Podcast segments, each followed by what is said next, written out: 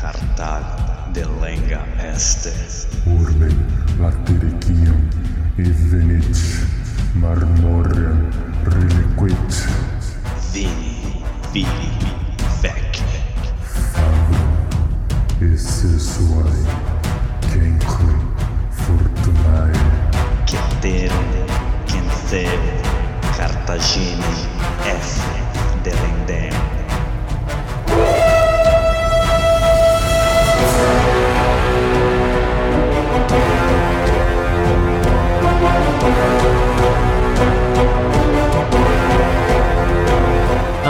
Amigos, alô galera, estamos de volta para o 88 episódio do podcast Roma Nua e Crua. Quem vos fala é Bruno Prandi, seu apresentador e editor deste humilde podcast. E para o nosso mural de recados, Mural de recados. Roma nua e crua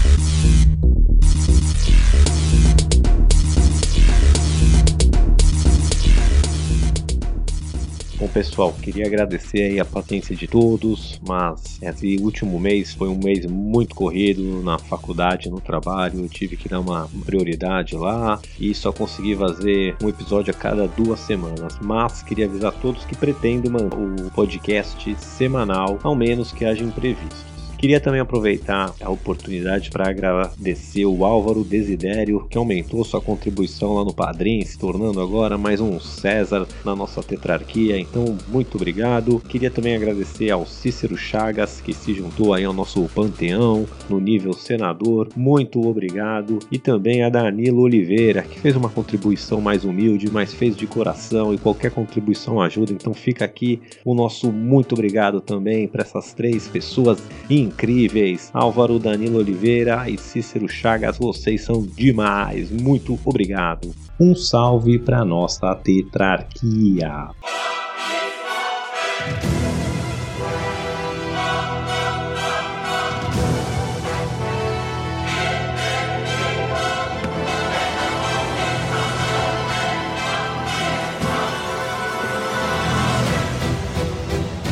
Imperator Maximus Nicolas Frandi. Nossos Césares Lucas Frandi, Álvaro Desidério e César Casolari. Recapitulando.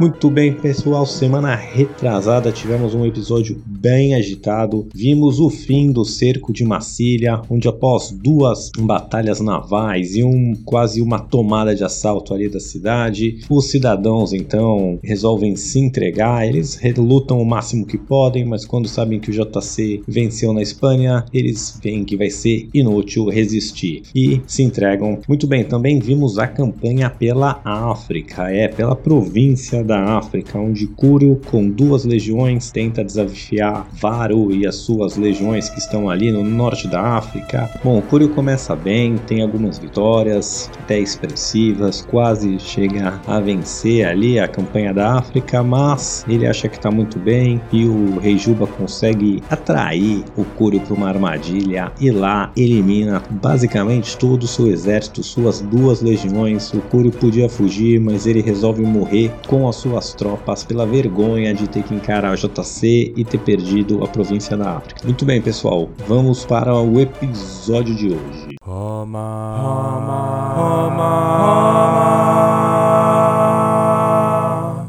Roma, nua e crua. Bom, começar aqui dando uma recapitulada, né? Desde que o JC atravessou o Rubicão e declarou guerra civil, ele conseguiu marchar ali pela Itália, foi descendo desde o Rubicão. Primeiro teve um embate ali em Corfinium, onde ele consegue negociar ali com as tropas que se entregam, se alistam com ele e viram de lado basicamente sem ter nenhuma batalha. Depois ele tenta perseguir o Pompeu e o resto das suas tropas até Brundisium, onde eles atravessariam pela a Grécia. O JC quase chega a tempo, mas já tinha ido embora metade e o Pompeu também tinha um controle marítimo, consegue ali evacuar toda, toda a sua gangue, toda a sua trupe lá para a Grécia. Depois disso, o JC então subiu, foi de volta até Roma, deu uma saqueada básica ali no cofre para pagar os seus veteranos, para recrutar mais legiões e depois de dar aquela saltada básica, deixou o Marco Antônio ali no comando de Roma e foi então para Espanha, lá onde ele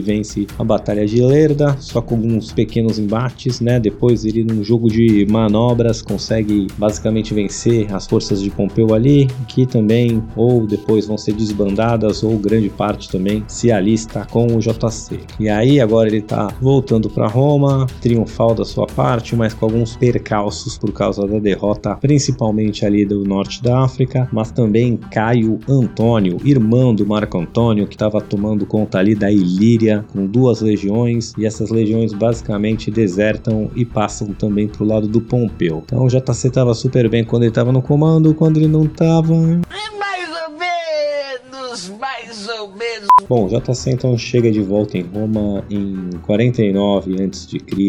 Ele tem que arrumar a casa ali e tem alguns probleminhas, né? Primeiro essa questão de legitimidade, porque como os cônsules, né, tinham ido lá para Grécia junto com o Pompeu, o que aconteceu? Agora que ia chegar a época para novas eleições, elas eram supervisionadas pelos cônsules, eles que organizavam as eleições. E sem os cônsules não tinha ninguém ali com o poder legal de organizar essas legiões. Então o JC tinha que lidar com isso. E a solução encontrada ali pela sua patota, vou chamar assim, foi declarar ele ditador para que ele então ter poderes legais de organizar eleições para cônsules. Mas antes que ele consegue arrumar a casa ali, as eleições, ele vai ter já um probleminha que é a nona legião, ela entra em motim. Ela estava ali no norte da Itália, ali com o começo da Gália, ali perto ali de Massília, e ela entra em rebelião, acho que já cumpriu a sua parte, que é meio que desertar, e o JC tem que lidar com esse primeiro motim aí dos seus soldados.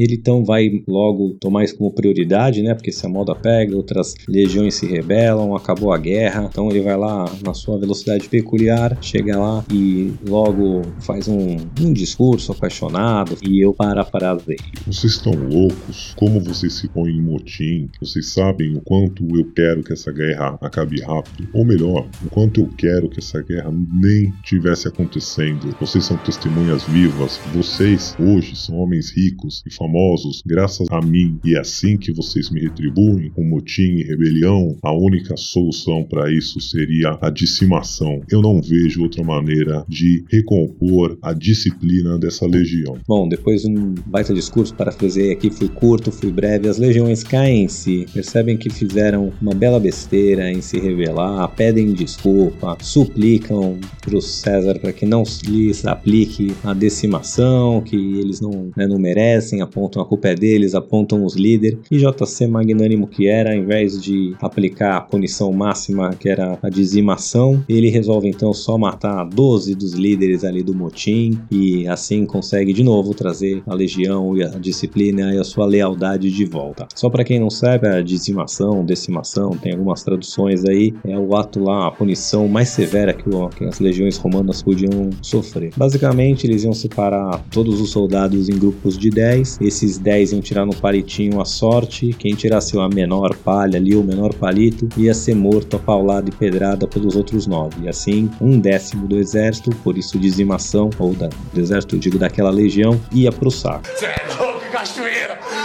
Mas o JC foi magnânimo e perdoou, foi só a cabeça aí de 12 líderes que, que rodou. Mas isso foi um, um, sinal de alerta aí, porque se o JC perde o comando das suas tropas, acabou a guerra. Mas ele foi rápido e resolveu a parada. Bom, resolvido esse motim aí da nona legião, a segunda ordem do dia era organizar eleições. Então o JC conseguiu esses poderes de ditador aí para realmente refazer aí as eleições, poder reconvocar, poder ter legitimidade tanto para fazer, quanto para organizar, quanto para usar os fundos do Estado e ele vai organizando. Além de organizar as eleições, ele também reorganiza ali a logística, as finanças do Estado, priorizando ali o abastecimento de grãos. O problema do norte da África realmente complicou, o abastecimento não ainda ficou ideal, mas ele já tomou a Sicília, a Sardenha, a, a, a Espanha inteira, a Itália está pacificada e sem inimigos, a Gália também. Então, assim, ele teve que reorganizar a logística, teve que reorganizar as finanças, mas ele deu um jeito na bagunça que estava Roma. E até por isso ele ganhou muito crédito com a população, estava em baixa desde a sua última passagem ali, onde ele saqueou o tesouro e etc. Mas agora ele foi magnânimo e ele não usa os seus poderes agora ditatoriais para perseguir inimigos, até porque os inimigos estavam na Grécia, né? Mas ele não tenta nenhuma vendetta pessoal, ele realmente põe para bom uso, é, arruma as finanças, logística, como eu disse, organiza a eleição. Aí, por, por sorte, ele vai ser eleito cônsul junto com o Públio Servilio Isauri. Bom, após aí a, a, eleição dos cônsules e JC ser eleito cônsul, aí junto com o parça dele, ele então vai renunciar ao seu cargo de ditador. Agora a legitimidade está de novo, ou pelo menos minimamente possível ao seu lado. Alguma reluzência, algum respaldo de legitimidade e credibilidade nas ações do que o JC está fazendo. Bom, beleza. Enquanto isso estava acontecendo tudo, o Pompeu, que estava lá na Grécia, desde que começou a guerra, desde que ele fugiu lá de Brundisium com a sua comitiva, ele também não estava parado. Ele estava amontoando um exército gigantesco. Ele já tinha, nessa altura do campeonato, amontoado aí um baita exército. Vou dar aqui. Ele tinha nove legiões, isso dá cerca de 45 mil legionários romanos, mais 4 mil arqueiros, arqueiros de Creta, que eram famosíssimos ali no mundo grego, 7 mil de cavalaria, mais auxiliares diversos aí, e ainda tinha duas legiões que estavam vindo lá da província da Síria, junto com o Metelo Cipião, que ele estava então aliado do Pompeu e estava vindo da Síria com as duas legiões que tava, estavam sendo posicionadas lá. Aqui vale uma ressalva que desse, dessas nove legiões aí que o Pompeu tinha, apenas quatro delas eram veteranas, as outras cinco eram recém-recrutadas, e esse exército gigantesco aí também era composto de várias etnias, de várias línguas, né? Ele foi pegando gente de tudo que era canto ali do, do mundo grego, então nem sempre falavam a mesma língua, ou já tinha alguma animosidade, então não era um exército tão uniforme como o do JC. E Pompeu não apenas reduziu, reuniu este exército, mas ele também estava equipando esse exército e treinando esse exército como louco, angariando recursos, provisões, ele estava a mil ali na Grécia preparando todo o, o seu plano de guerra, operacionalizando todo o seu plano de guerra, e esse era um dos melhores generais que o mundo já viu. Além das, dessas forças terrestres, a gente também pode ressaltar aqui a força marítima que o Pompeu tinha. Ele tinha cerca de 600 navios patrulhando o mar Adriático ali entre a, a Itália e a Grécia. Essa força desses 600 navios era liderada pelo Bíbilo, que foi a quem serviu com JC quando o JC foi cônsul pela primeira vez e teve aquela treta entre os dois que ele tentou transformar todos os dias em sagrado, o JC pôs ele para correr, etc. Quem não viu, vê lá no começo, acho que é no episódio de um triunvirato. Então esse cara odiava o JC e ele não queria, ia fazer o seu máximo para não deixar o JC ultrapassar. Mas o JC tinha uma carta na manga, então o JC, depois né, de resolvidas as tretas de Roma, ficar como cônsul, ele reúne então os 10 das suas legiões, né, 10 legiões veteranas que ele tinha e mais duas ali legiões é, recém-recrutadas. Ele vai para Brundisium para atravessar ali, era o ponto melhor para se atravessar, mais curto, e tinha alguns probleminhas aí, tá? O primeiro deles era a marinha que o JC tinha, não tinha barco suficiente para transportar todas as suas legiões, cerca só de metade das legiões que ele conseguiria atravessar com os barcos que tinham. Lembrando que tinha essa marinha gigantesca aí patrulhando. Outra coisa é que estava chegando o inverno e não se navegava no inverno, né? Por questões de, de vento, de clima, de uma série de problemas no mar que fica muito mais agitado, era muito perigoso. Porém, como eu disse, o JC tinha uma carta na manga. E qual era, né? Ele era o Pontifex Maximus, que basicamente era o sumo sacerdote ali de Roma, o sumo pontífice. E é, esse sumo pontífice, entre outras funções que ele tinha, tinha a função de ajustar o calendário. O calendário romano, por alguma razão, não sei explicar direito aqui, mas não sei se já era um calendário solar e não tinha os anos bissextos, então conforme ia passando o tempo, o calendário ia se desatualizando, ou como é que eles mediam exatamente, depois o JC vai corrigir isso, veremos mais pra frente. Mas, devido a anos e anos do JC de, de campanha e é, imagino outros problemas, esse calendário estava desatualizado, então ainda não tinha começado o inverno, estava no fim do outono. E JC se aproveitou disso, que Biblos guardou a, a, baixou a guarda, ficou com os seus navios mais ancorados nos portos lá da Grécia, ao invés de estar tá patrulhando, achando que seria impossível o JC atravessar. E o JC usa aí da sua ousadia de novo, porque apesar de ainda ser fim de outono, mas no calendário tal dos romanos na época tá oficialmente janeiro já e sem inverno, não era. O JC vai conseguir atravessar aí com metade das suas tropas. Caralho, o maluco é brabo. O Biblo vai ficar furioso, mas teve um problema, né? O JC atravessou com sete aí das suas tropas, conseguiu chegar são e salvo, porém o Biblos percebeu o que aconteceu e logo pôs toda a sua marinha para patrulhar o Adriático, não importa o tempo, conseguiu destruir e capturar alguns barcos aí desse do JC e conseguiu bloquear totalmente que o Marco Antônio, que ficou lá com o resto das tropas, atravessasse e agora o Biblos está patrulhando o mar ali com tamanho esmero que ninguém passa. E o JC chegou lá, tá com metade das suas tropas, tá com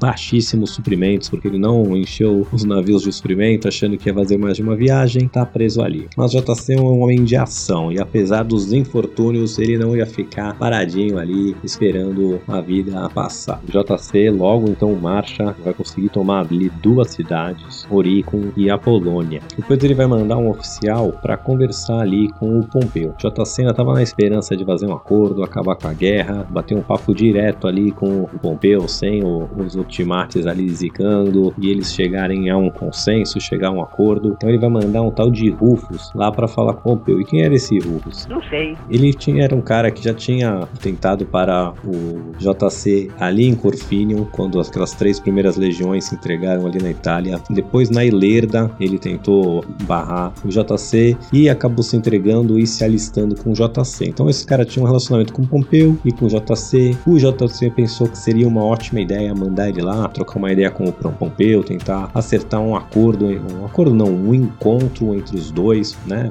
Falar de frente a frente, fazer um acordo, acabar com essa guerra aí que para eles não precisava, eles podiam chegar a um acordo entre si, os optimates se ferrassem. Mas o que que o Rufus faz? Ele chega lá para falar com o Pompeu e deserta. Não só deserta, ele conta tudo, todos os planos do JC. Além dos planos, ele fala dos infortúnios, né? Que só chegou com metade das tropas, que chegou com pouco suprimento e o que que o JC estava fazendo, né? Enquanto o Rufus foi falar com o Pompeu, o plano do JC era marchar até a cidade de Dyrráquio, que era um, um ponto importante ali, um, um, hub de distribuição e um depósito de comida, uma cidade ali onde o, o próprio Pompeu estava acumulando provisões para a guerra. E o Rufus conta que oh, o JC tá indo para lá, mas ele só tá com metade das tropas, o Marco Antônio tá do outro lado, o Bíblia já fechou o mar, ele tá meio numa situação difícil. Se você chegar em Dyrráquio primeiro e tomar o, o depósito de comida dele, vai pôr numa posição difícil. E Pompeu, então, agora com esse traidor aí do Rúfio, que virou pro seu lado e passou informações quentes, caguetou o JC. O Pompeu, então, vai para uma marcha for forçada por seus legionários para marchar em desespero para chegar em Dyrráquio antes que o JC. E o JC não tava milhão, ele não tava pensando que o Pompeu ia saber dos seus planos, né? Tava achando que o Rufus estava do seu lado, tava indo ali na maciota e acontece que o Pompeu chega lá primeiro. E aí quando o JC vai chegar em Dyrráquio, ele percebe que o Pompeu já tá lá. O Pompeu foi nessa marcha maluca aí de tão forçada que foi. Alguns dos seus aliados vão desertar no caminho e chegou o exército quase entrou em motim. Não fosse o Labienus que dá um discurso apaixonado lá, o Labienus, aquele que estava junto com o Júlio César nas campanhas da Gália, era o braço direito do César e quando começou a guerra civil se trocou de lado, virou a casaca. Você é um filho puta! Esse mesmo aí que agora conseguiu é, manter as tropas de Pompeu no, no eixo após uma marcha forçada duríssima. E se não fosse ele dizendo que tá com Pompeu até o final, que ele ia se matar pelo Pompeu, daria a vida e tal, convence os recém-recrutados ali e quem pensava em motim a ficar na causa. Então aí os ex-aliados do JC causando na fita. Que mais, pessoal? Então o JC chega lá, vê que deu ruim, tem que recuar agora. Pompeu tem mais tropas, tá tá numa posição privilegiada, tá com recursos a mil. O JC que tava indo tomar a cidade tem que voltar ali para o rio, montar um acampamento num ponto defensivo e é aqui que vamos deixá-lo hoje, com metade das suas tropas, desolado, na Grécia, sozinho, com pouca comida, sem chance de ligar os seus exércitos, estava ali numa pior. E agora tá pinado ali num ponto, tá à vista de Pompeu que vai poder tomar providências e quem sabe eliminar a JC numa só. Então, pessoal, é aqui que a gente vai parar hoje, deixando o JC na magra, na pior, mas semana que vem a gente volta com ele e veremos por que tem tantos episódios desse cara. É porque o cara era bom demais. Então, por hoje é só, pessoal. Fique com a gente e até! Alô amigos, alô galera, só lembrando que ainda tá muito fácil de participar do nosso seleto grupo de apoiadores carinhosamente apelidados de Tetrarquia. Você que gostaria de contribuir com este humilde podcast, por favor entre no link que está na descrição para visitar a nossa página do Padrim. Lá contém todas as informações necessárias e você poderá deixar seu nome registrado para sempre na história da educação brasileira. Vem!